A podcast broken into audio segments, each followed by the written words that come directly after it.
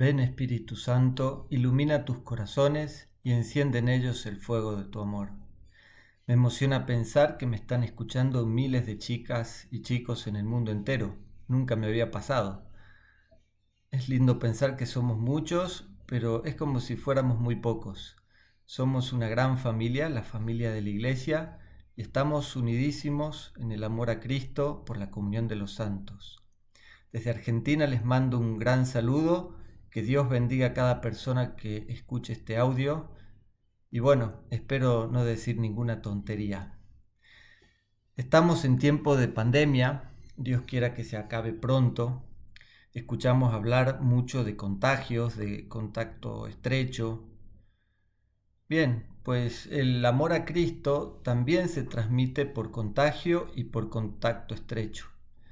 San Juan, en el capítulo 1 de su Evangelio, como seguramente sabrás, nos cuenta cómo él y su amigo Andrés fueron contagiados por el mismo Cristo. Maestro, ¿dónde vives? le preguntaron. Venid y veréis, les respondió Jesús. Tuvieron contacto estrecho con Jesús aquel día y el virus de su amor se les contagió para siempre. Después, Andrés le dijo a su hermano Simón, el que luego sería Pedro, no sabéis qué alegría, encontramos al Mesías que se llama Jesús. Y le llevaron con él, dice el Evangelio, otro contacto estrecho y otro contagio.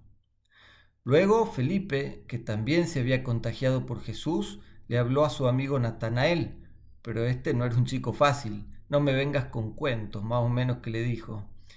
Y Felipe no se anduvo con argumentos, directamente le dijo, ven y verás y otro contacto estrecho y otro contagio. Natanael, igual que los otros, terminarán siguiendo a Jesús de por vida, incluso dando la vida por él y por su reino, como queremos también nosotros, Jesús, darte nuestra vida con generosidad para escribir páginas estupendas de amor a Dios y de amor al prójimo. Bueno, ¿qué quiero decir con todo esto? Que para llevar vida cristiana es necesario el contacto estrecho con Jesús y también con las personas y ambientes que le quieren y le siguen de corazón, a pesar de sus pesares, claro.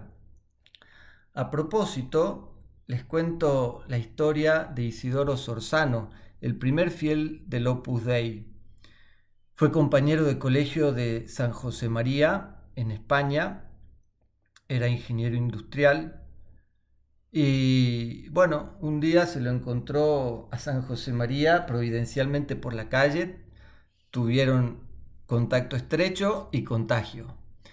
Y bueno, fue el primer fiel del Opus Dei, eh, Isidoro. Eh, ya era ingeniero y estaba trabajando en Málaga, trabajaba en los, en los ferrocarriles de España. San José María vivía a cientos de kilómetros de Málaga, en Madrid.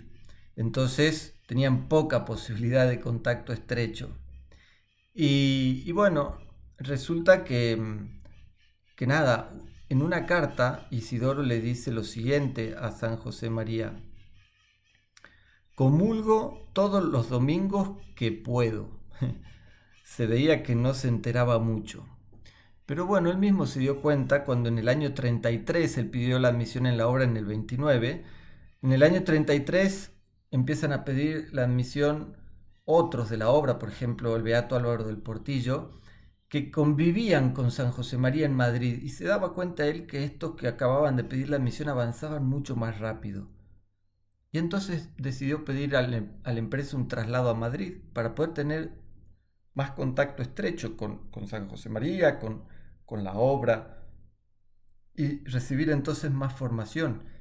Y así fue que fue creciendo en vida espiritual y hoy es un, ha sido declarado venerable por la iglesia. Está camino de ser beato y después santo. Bien, ¿qué quiero decir con esto? Que así como Jesús se encargó de la formación de quienes serían sus discípulos con mucho contacto estrecho, hoy lo sigue haciendo a través de personas y ambientes donde la Iglesia cuida de la formación de quienes somos sus discípulos de hoy, y lo hace con el contacto estrecho, ¿Cuánto ayuda en este sentido el contacto estrecho con el centro del Opus Dei que frecuentás, donde te encontrás con muchos medios de formación a través de los cuales se nos va colando el amor a Cristo virus, ¿eh? a través de la dirección espiritual, de los círculos, las charlas, los retiros mensuales, las convivencias, los retiros anuales, incluso también en el poder ver y convivir con otros amigos o amigas que están en las mismas, intentando ser buenas personas, mejores cristianos, y al contactar los felices que son, a pesar de sus imperfecciones, todo eso es formativo, te ayuda, tira para arriba, tira hacia el amor de Dios. Este año de pandemia hemos extrañado quizá esos encuentros que tanto llenan el corazón, pero nuestro Padre Dios, que es todopoderoso, lo ha suplido con Zoom, con YouTube, con la web de la obra y tantos medios digitales a través de los cuales la iglesia como buena madre nos ha seguido formando, como por ejemplo esta plataforma maravillosa de Rezar Hoy que ojalá se siga difundiendo mucho. La formación, decía San José María, no se acaba nunca y no hay que dejarla. Hemos de ser muy constantes para que la llama se mantenga encendida y también para que en estos tiempos de tanta confusión tengamos ideas claras en la cabeza que sean luz con las que verle los cuernos al diablo cuando nos intenta seducir con sus mentiras, como dice San José María en un punto de, camino. Confusionismo, supe que vacilaba la rectitud de tu criterio, y para que me entendieras te escribí, el diablo tiene la cara muy fea, y como sabe tanto, no se expone a que le veamos los cuernos, no va de frente. Por eso, cuántas veces viene con disfraz de nobleza y hasta de espiritualidad. Por tanto, formación, formación. Bueno, que nuestra Madre la Virgen nos ayude a cuidar de nuestra formación y que la bendición de Dios, Padre, Hijo y Espíritu Santo descienda sobre ustedes y sus familias.